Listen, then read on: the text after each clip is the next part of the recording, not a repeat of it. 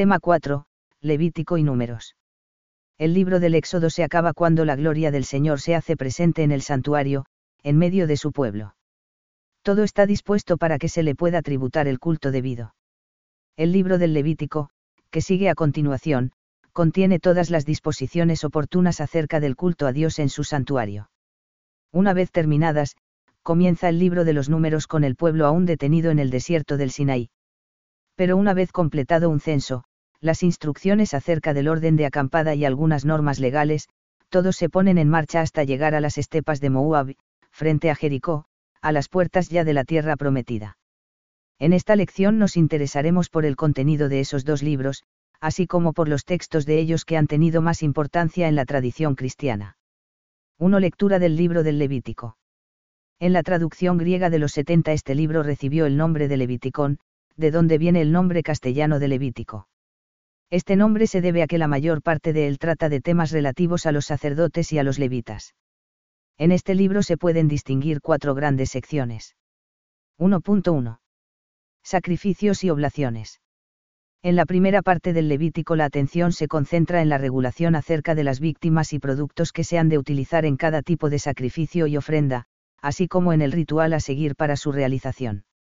Las primeras instrucciones del Señor a Moisés se refieren a las víctimas que se ofrecen para el holocausto, y al modo de sacrificarlas, ya sean reses de ganado mayor o menor, o aves, LV 1,1 a 17. A continuación, se regula la oblación, minja, un sacrificio de tipo agrícola en el que se ofrecen productos del campo, flor de harina, amasada con aceite y sin levadura, granos o espigas, y siempre con sal, LV 2,1 a 16. Después se trata de los sacrificios pacíficos o de comunión, el amim, que son sacrificios en los que la sangre y la grasa de las víctimas, como partes vitales, eran quemadas en honor del Señor, pero el resto del animal sacrificado era consumido en un banquete sagrado, LV 3,1 a 17. Siguen las normas acerca de los sacrificios de expiación por el pecado y de reparación por los delitos, LV 4,15,26.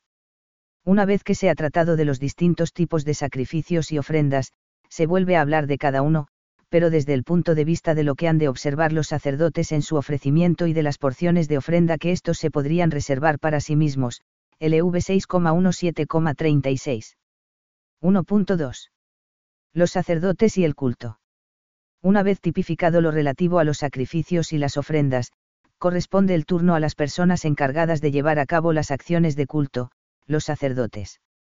Se narra la investidura de Aarón, y de paso se describe el ritual de la ceremonia de investidura de los sacerdotes y los sacrificios que se han de ofrecer al comenzar su ministerio, LV 8,1924.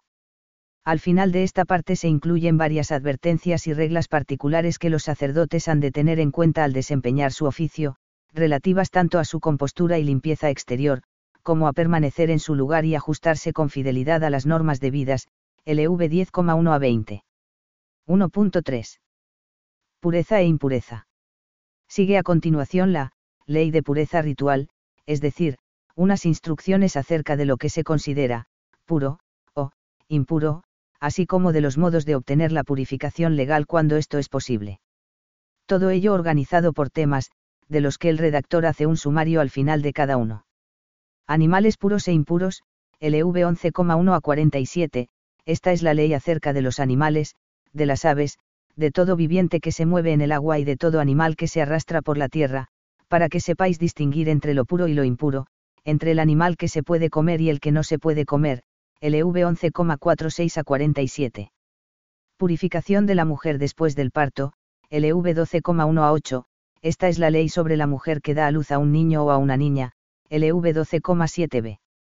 Tipos y síntomas de lepra, LV 13,1 a 59, esta es la ley sobre la lepra de los vestidos de lana o lino, de tejido o trama, y de los objetos de cuero, cualquiera que sean, para declararlos puros o impuros, LV 13,59.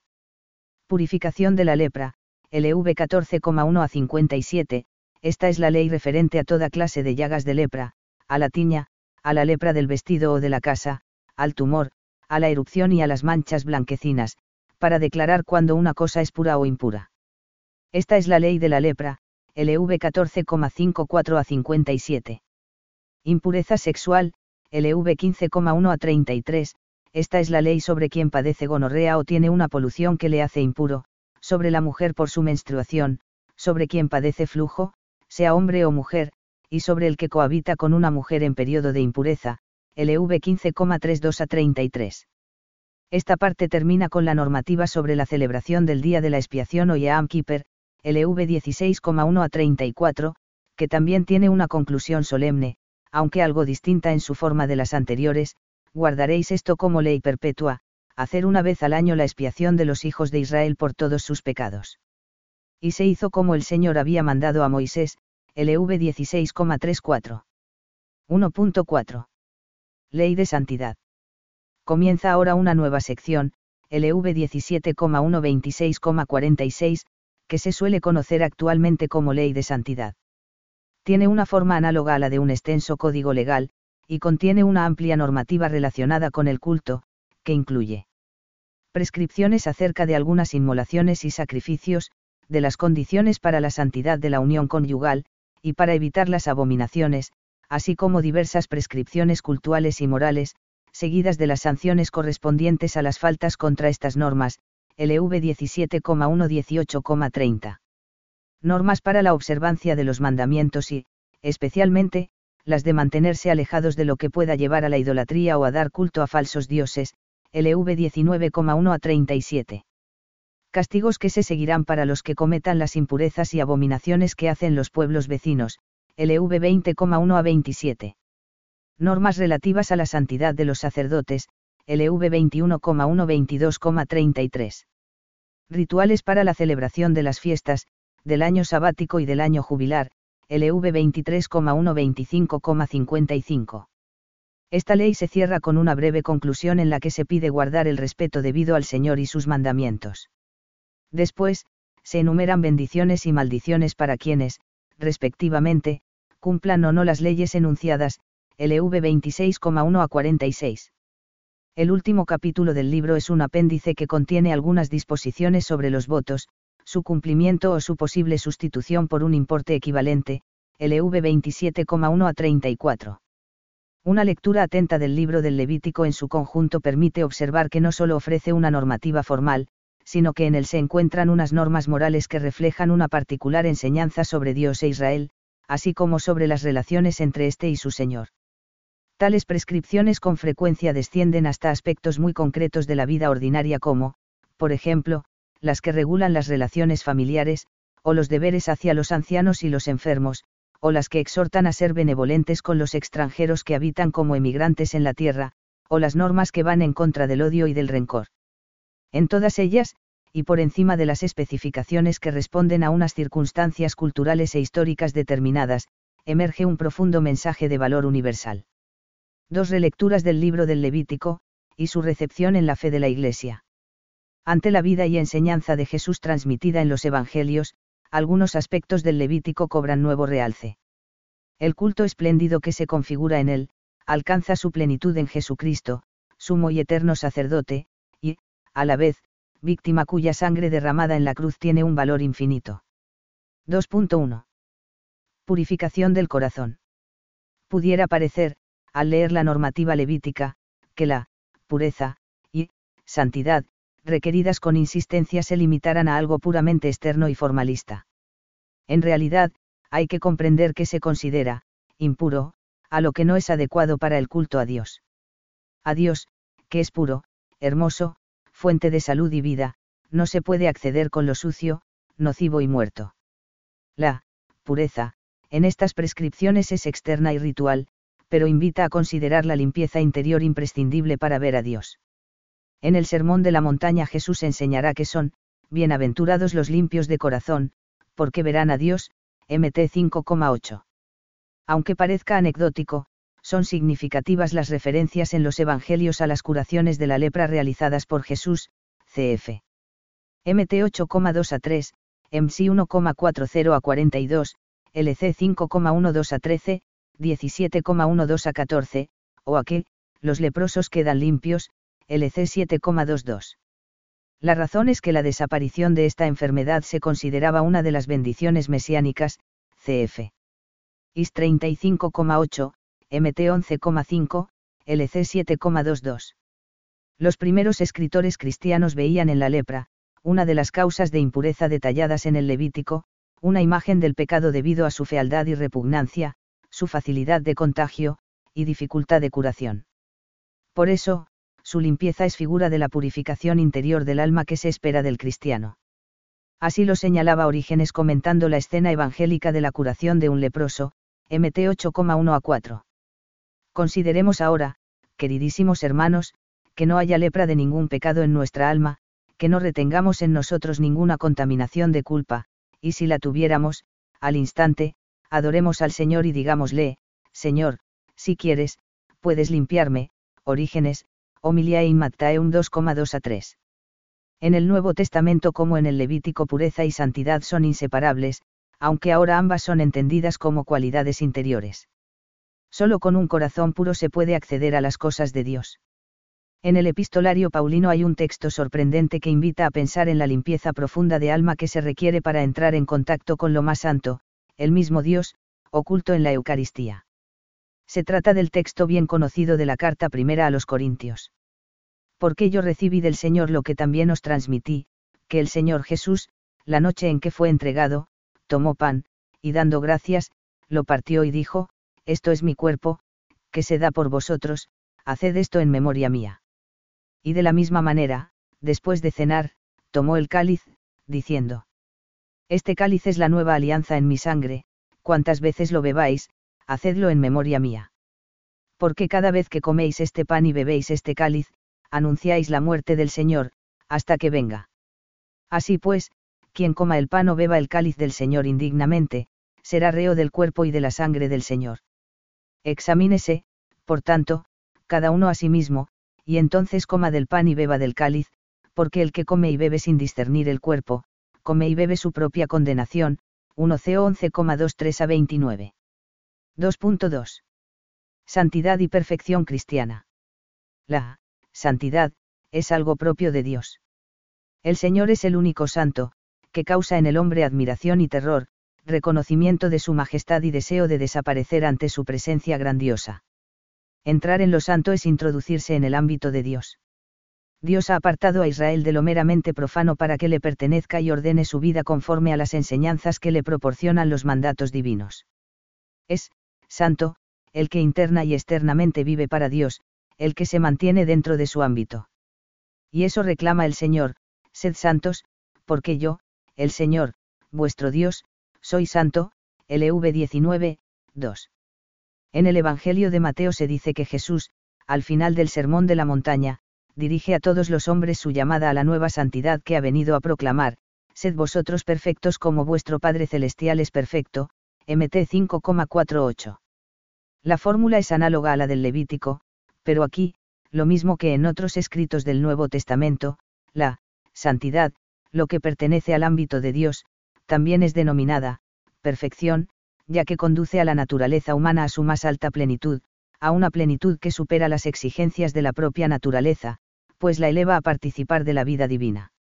Esa, perfección, la tenía Jesús no mediante una separación ritual de lo humano como en los textos del Levítico, sino al contrario, en virtud de la unión hipostática, con la consiguiente solidaridad con sus hermanos los hombres. Por eso, lo que los antiguos sacerdotes solo podían realizar de modo imperfecto mediar ante Dios en favor de los hombres para conseguir su benevolencia y sus bendiciones, lo alcanzaría perfectamente Jesús, que por eso es con verdad, sumo sacerdote eminente, HB 4,14. 63 El sacerdocio de Cristo, pues, no se basa en una, santidad, realizada a partir de separaciones como sucedía en el sacerdocio levítico, sino en lo contrario, en un acercamiento a los hombres no se busca el acceso a Dios pretendiendo elevarse como el humo de los sacrificios por encima de las criaturas y dejando al margen todo lo humano, sino renunciando a todo privilegio, bajando hasta lo más bajo, y aceptando compartir con los hermanos los sufrimientos y experimentar la muerte.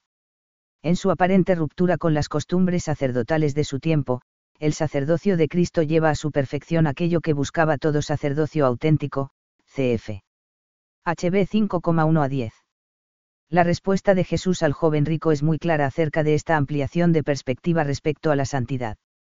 Si quieres ser perfecto, anda, vende tus bienes y dáselos a los pobres, y tendrás un tesoro en los cielos. Luego, ven y sígueme, MT 19,21. La perfección consiste en seguir a Jesús. En la carta a los hebreos se designa a los cristianos como, los que se acercan a Dios a través de él, Cristo, HB 7,25. Así pues, a través de Cristo, todos los cristianos entran en el ámbito de Dios, son, santos. Por eso, desde una época muy temprana en la composición del Nuevo Testamento, cuando fueron redactadas las grandes epístolas de San Pablo, se utiliza ese calificativo, agioi, santos, para designar a los miembros de las comunidades cristianas, CF. RM 1,7, 1CO 1,2, 2CO 1,1. El Arca de la Alianza. Durante la peregrinación por el desierto, la presencia de Dios en medio de su pueblo se manifestaba en torno a un arca llamada de la alianza o del testimonio que estaba encomendada al cuidado de los levitas y se custodiaba en la tienda de reunión, una tienda de campaña especialmente rica que serviría como santuario, lugar de la presencia de Dios, durante el camino de Israel por el desierto, cf. En M 4,1 a 6, por ejemplo. La construcción de esta arca está narrada en el libro del Éxodo, ex 25,10 a 22. En el interior del arca se conservaban las tablas de la ley que el Señor entregó a Moisés en el monte Sinaí, un vaso con maná el alimento que Dios les proporcionaba para que subsistieran en el desierto y, posteriormente, la vara del sumo sacerdote Aarón, que había florecido prodigiosamente como muestra del apoyo divino a su sacerdocio. Según los relatos bíblicos, el arca de la alianza fue construida al pie del monte Sinaí y fue transportada por los israelitas junto con los demás objetos del santuario, en toda su marcha a través del desierto hasta la tierra de Israel.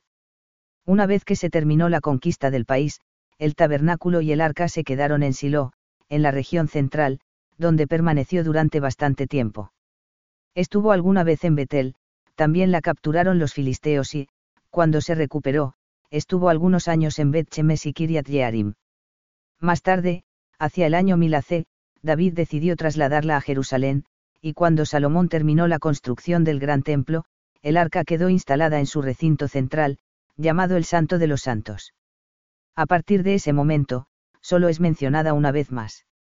En el libro segundo de las crónicas se dice que el rey Josías pidió a los levitas, que eran servidores del culto, que la colocaran en el templo que edificó Salomón y les dijo que ya no tendrían que volver a cargarla, 2 CR 35,3. No se sabe si había estado en otros lugares, o si ocasionalmente la transportaban con algún motivo fuera del recinto del santuario. Es posible que, durante las obras de reparación del templo llevadas a cabo por Josías se hubiera trasladado a alguna parte para custodiarla mientras se hacían las reparaciones necesarias en el edificio. Desde entonces nada más se sabe de ella. Cuando los babilonios conquistaron Jerusalén y se llevaron todo lo valioso que encontraron no se menciona entre los artículos que sacaron del templo. Tampoco se dice en la Biblia que fuese devuelta a su lugar ni que fuese sustituida por otra cuando Zorobabel reconstruyó el santuario. En el libro segundo de los Macabeos se dice que cuando los babilonios se acercaban a Jerusalén, el profeta Jeremías la escondió en una cueva del monte desde el que Moisés había contemplado la tierra prometida, y la tapió. Pero que, cuando al cabo del tiempo los discípulos del profeta fueron a buscarla no encontraron la cueva, 2M 2,1 a 7. 3 Lectura del libro de los números. El nombre del libro, Números, proviene de la traducción griega de los 70, que lo titulaba Aritmoi, Números, atendiendo a los censos del pueblo que aparecen al comienzo. Entre los escritores hebreos recibe el nombre de Bemibar, en el desierto, ya que esta es una de sus primeras palabras y constituye una buena síntesis del contenido peculiar de esta obra, la estancia y peregrinación del pueblo de Israel por el desierto donde Dios se le manifestó. El libro de los números trata, en efecto, sobre la larga marcha de los israelitas por el desierto desde el Sinaí hasta las estepas de Moab. El libro consta de dos partes de notable extensión. Cada una de ellas comienza con un censo de la comunidad de los hijos de Israel. La primera parte se inicia en Enem 1,1. La segunda comienza en Enem 26,1 y llegará hasta el final. Ambos censos corresponden a dos generaciones distintas. La primera de ellas es la generación que salió de Egipto y experimentó la cercanía y protección de Dios en los acontecimientos del Éxodo. Sin embargo, durante su marcha hacia la tierra prometida, cada vez que tenían problemas murmuraban contra el Señor, por lo que llegó un momento en que fueron condenados a no alcanzar su meta, Enem 14,27 a 35. En la primera parte hay abundantes relatos acerca de estas murmuraciones y rebeliones, cf. Enem 11 a 14, 16 a 17, 20,1 a 13, 21,4 a 9, que explican el trágico final de esa generación. La nueva generación, cuyo censo abre la segunda parte del libro, es la constituida por quienes se criaron en el desierto. Aunque no habían sido testigos directos de tan grandes gestas como las que habían oído contar a sus padres, eran gente recia y fiel. Ninguno de ellos se perdería, ni siquiera habría víctimas en las batallas que hubieron de afrontar, cf. En M 31,49, por lo que todos ellos entrarían en la tierra prometida. 3.1. La generación que salió de Egipto. La primera sección del libro, en M 1,125,18, comienza en el desierto del Sinaí, donde se presenta al pueblo con toda su magnitud numérica y profunda estructura religiosa, disponiéndose para iniciar la marcha. Lo primero será hacer el censo por tribus de los israelitas varones aptos para la guerra, en M 1,1 a 54, e inmediatamente establecer el modo en que ha de organizarse el campamento, el pueblo, una comunidad con una jerarquía perfectamente estructurada, es descrito en formación alrededor de la tienda del encuentro como un pueblo santo, en perfecto orden, tanto acampado como avanzando a través del desierto, unido a su Señor, en M 2,1 a 34. La tribu de Leví se cuenta aparte de las demás, y sus clanes se enumeran con detalle, así como las funciones que corresponden a cada uno, en M 3,14,49. De este modo se completa una primera sección del libro, señalando explícitamente que también este último censo se hizo, como el Señor mandó a Moisés, en M 4,49. Inmediatamente, y con motivo de los detalles relativos a la organización del pueblo, se introducen en el texto diversas leyes sobre varios temas. Pureza ritual, en M 5,1 a 4. Restitución, en M 5,5 a 10. Celos, en M 5,11 a 31. Y voto de Nazareato, en M 6,1 a 21. Para terminar esta serie de normas con una hermosa fórmula de bendición sacerdotal. El Señor te bendiga y te guarde, el Señor haga brillar su rostro sobre ti y te conceda su gracia, el Señor alce su rostro hacia ti y te conceda la paz, en M 6,24 a 26. El relato vuelve al día en que se consagró el santuario del desierto para enumerar los dones que, en esa ocasión, ofrecieron los príncipes de cada tribu, en M 7,1 a 89. Tras unas breves indicaciones sobre el candelabro de los siete brazos, en M 8,1 a 4, tiene lugar la consagración de los levitas, en M 8,5 a 26. La larga serie de leyes cultuales e instrucciones va llegando a su final, y se acerca el momento de ponerse en marcha, pero aún se añadirán unas normas particulares sobre la celebración de la Pascua, en M 9,1 a 14, y se explicará de nuevo, aunque ya se había hecho en el Éxodo, el significado y función de la nube que los acompaña, en M 9,15 a 23, y la utilización de las trompetas para convocar al pueblo, en M 10,1 a 10. Por fin, se elevó la nube de encima del tabernáculo. Todo el pueblo se pone ordenadamente en marcha, en M 10,11 a 36, y llegan a Cades, en el desierto de Parán, avanzando según el orden establecido. En las diversas etapas del camino se van sucediendo episodios que tienen como tema de fondo la protesta del pueblo, la intercesión de Moisés y la manifestación de la ira y el perdón divinos. Primero es la queja que provoca el fuego devorador en Taberá, en M 11,1 a 3. A continuación, la protesta por el maná junto con las dificultades de Moisés para gobernar al pueblo, y la respuesta de Dios con la institución de los 70 ancianos y el envío de las codornices, en M 11,4 a 35 sigue la murmuración de Aarón y María contra Moisés, en M 12,1 a 16.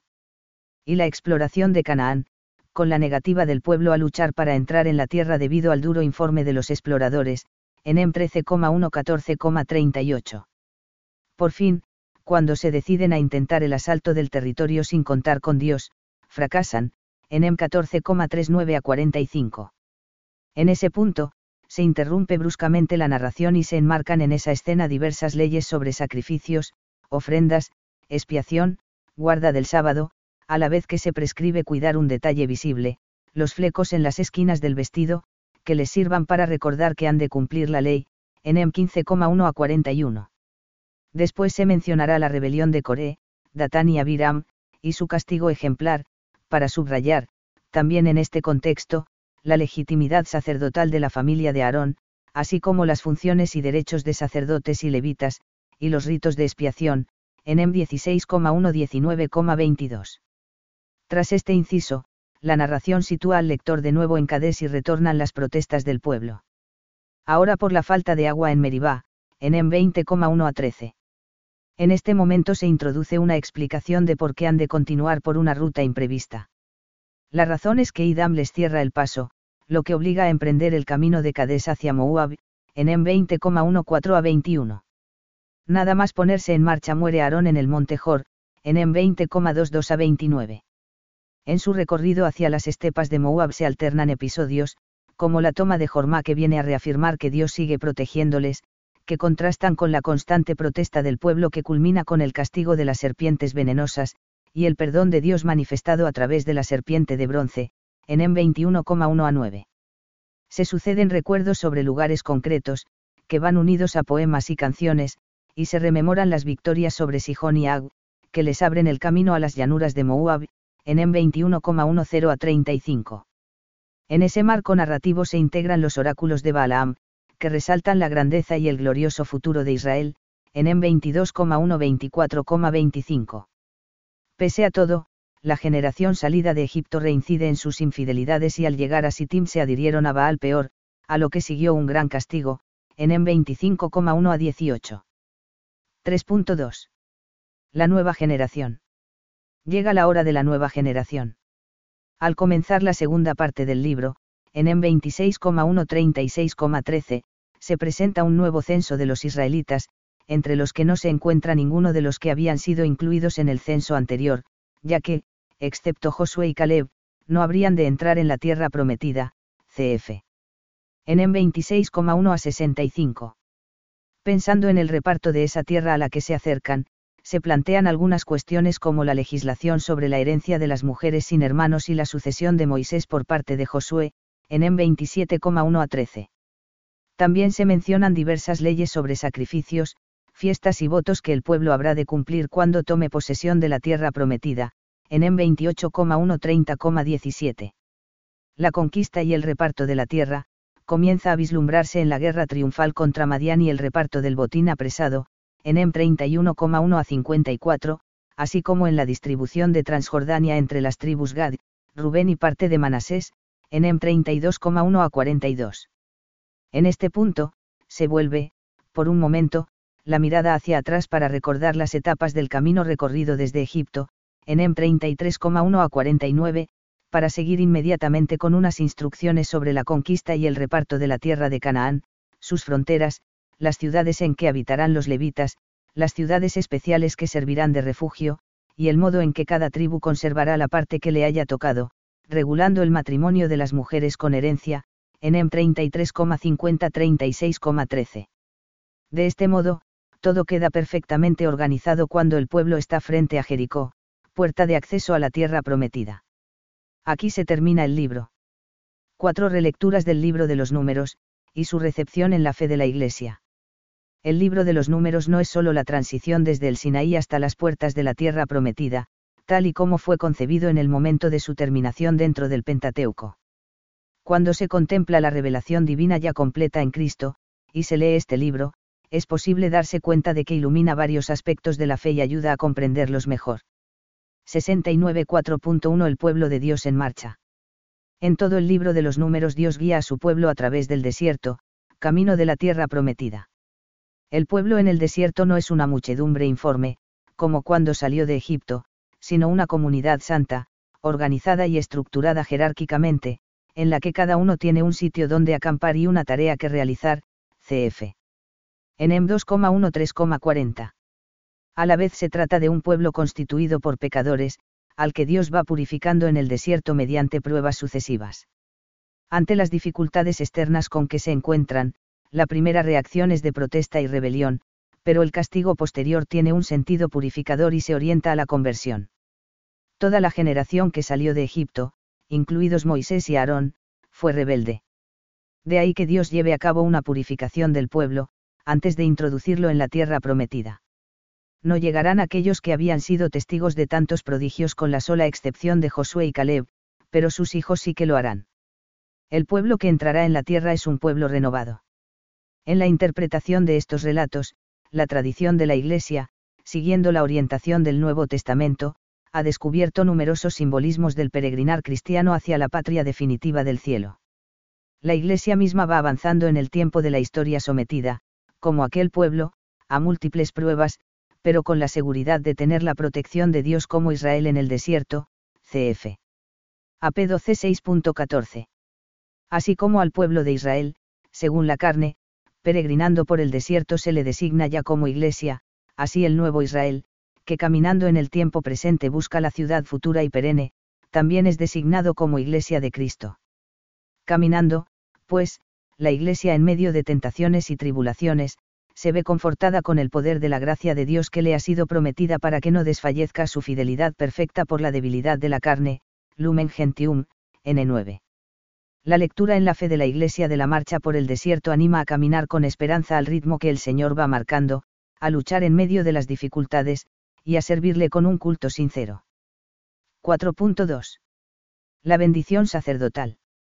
Al final del capítulo sexto de Números se encuentra una hermosa fórmula para la bendición sacerdotal. Dice así. El Señor te bendiga y te guarde, el Señor haga brillar su rostro sobre ti y te conceda su gracia, el Señor alce su rostro hacia ti y te conceda la paz, en M 6,24 a 26. Esta fórmula de bendición es la pieza bíblica de la que por el momento se ha encontrado un testimonio más antiguo. En concreto, ha aparecido escrita sobre dos amuletos de plata que había en una tumba situada en Ketef Hinnom, junto a Jerusalén, datados en la segunda mitad del siglo VII AC. Según parece se depositaron allí para que sirvieran de protección a los difuntos en su camino hacia el Eol. En una versión más breve, el Señor te bendiga, y te guarde, y esté contigo, figura en una inscripción sobre una jarra del siglo VIII AC encontrada en Kuntilleta Hrud en el Sinaí. La plegaria está constituida por tres frases, cada una de ellas con dos verbos. Por tres veces, una en cada frase, se menciona explícitamente el nombre del Señor. Se trata, pues, de una bendición tripartita en la que hay una gradación en los dones que se imploran del Señor. Primero se trata de bienes concretos, bendición y protección.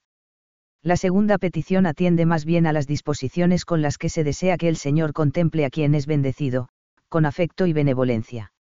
La tercera implora los mayores dones que se puedan desear, la contemplación del rostro de Dios y la paz. Dentro de su aparente simplicidad, se trata de una pieza perfectamente organizada desde el punto de vista literario. En el texto hebreo, la primera frase tiene tres palabras, la segunda cinco y la tercera siete. La primera está constituida por 15 consonantes, la segunda por 20 y la tercera por 25. Hay, pues, una clara gradación creciente que reclama la atención hacia la palabra final, paz.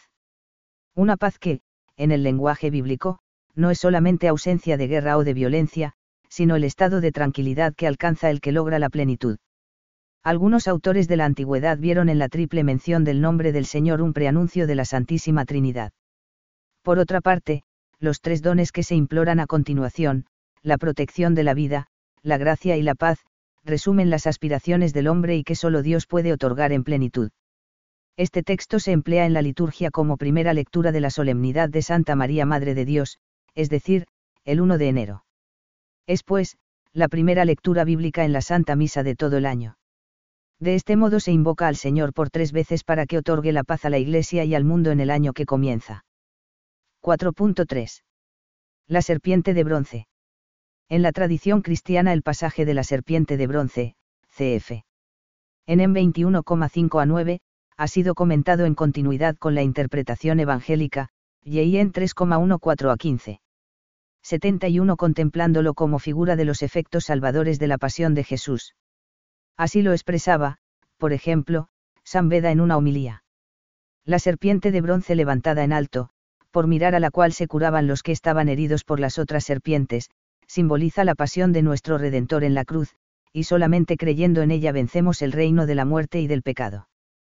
Ciertamente las serpientes significan los pecados que llevan a la perdición tanto el alma como el cuerpo, no solo porque eran ardientes, venenosas y capaces de destruir, sino también porque nuestros primeros padres fueron inducidos a pecar por obra de la serpiente, e inmortales como eran se hicieron mortales por causa del pecado. La serpiente de bronce prefigura al Señor que vino en la semejanza de la carne pecadora, lo mismo que la serpiente de bronce tenía la forma semejante a las otras serpientes ardientes, pero en verdad no tenía en sus venas el ardor del veneno mortal, y así con su elevación curaba a los que se encontraban heridos por las otras serpientes. Así también el Redentor del género humano no se revistió de la carne pecadora, sino de la semejanza de la carne pecadora, en la que sufrió la muerte de cruz, librando del pecado y de la misma muerte a los que creen en él. Homilía sobre los Evangelios, 2,18. En la tradición cristiana se contempla, pues, la acción salvadora de la serpiente levantada en lo alto aludiendo al levantamiento de Jesús en la cruz y a su eficacia salvífica. Cuando Cristo es alzado sobre todas las realidades humanas, eleva todas las cosas hacia Él, de modo que su glorificación es remedio de curación definitiva para toda la humanidad.